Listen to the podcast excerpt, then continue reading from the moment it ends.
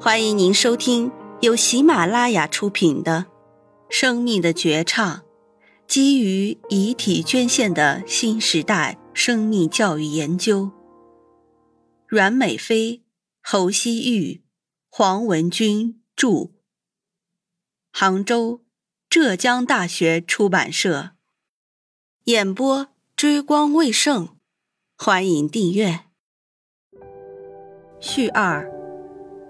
大爱无疆因母语，大道无垠为良师。现代解剖学之父安德烈·维萨里逝世于一五六四年十月十五日。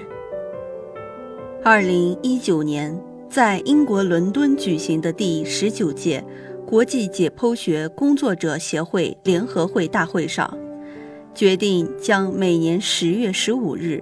作为世界解剖日，以此纪念安德烈·维萨里，并让世界各国意识到解剖学在培养卫生科学专业人才方面的重要作用。恩格斯说：“没有解剖学，就没有医学。供医学解剖的尸体主要来源于遗体捐献。”在医学卫生院校，有着这样一群特殊而高尚的老师，他们从不说话，也从不教医学生任何一种治疗方法，而是安安静静地躺在解剖台上，让医学生在他们身体上切割，反复进行模拟手术训练。这群特殊而高尚的老师，就是无私奉献的遗体捐献者。我们尊称他们为无语良师。医学的发展离不开遗体捐献者的无私奉献。遗体捐献是保障基础医学实验教学的重要途径，也是将人文素质教育融入医学教育的切入点之一。通过遗体捐献，可以加强对临床医生的技能培训。进而提高诊疗水平，减少医患纠纷，并促进移植事业的发展。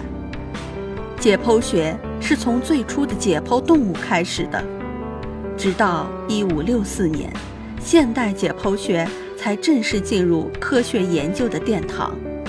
供解剖的遗体来源也逐渐从乱坟岗中偷采，发展到以遗体捐献为主。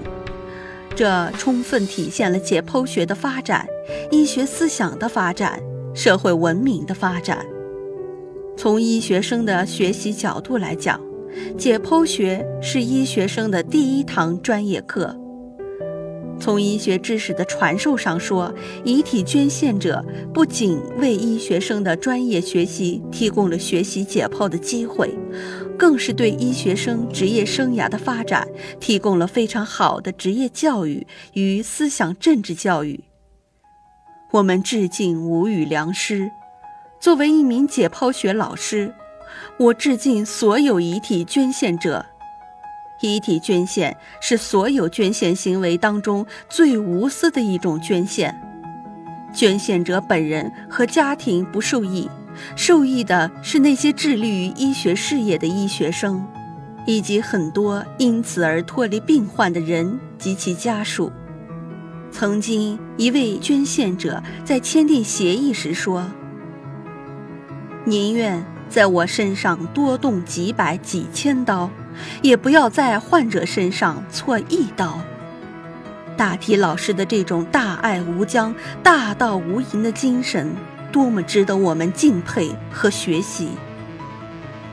同时，我也向遗体捐献者的家属致敬。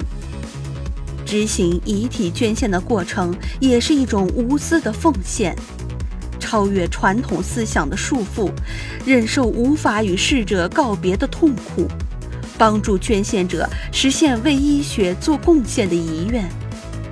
这些家属也同样值得我们尊敬和感谢。大体老师的遗体与我们的山河同在，与医学事业同在。他们永远记录在医学生的笔记中，永远活在一代代医学从业者的心中。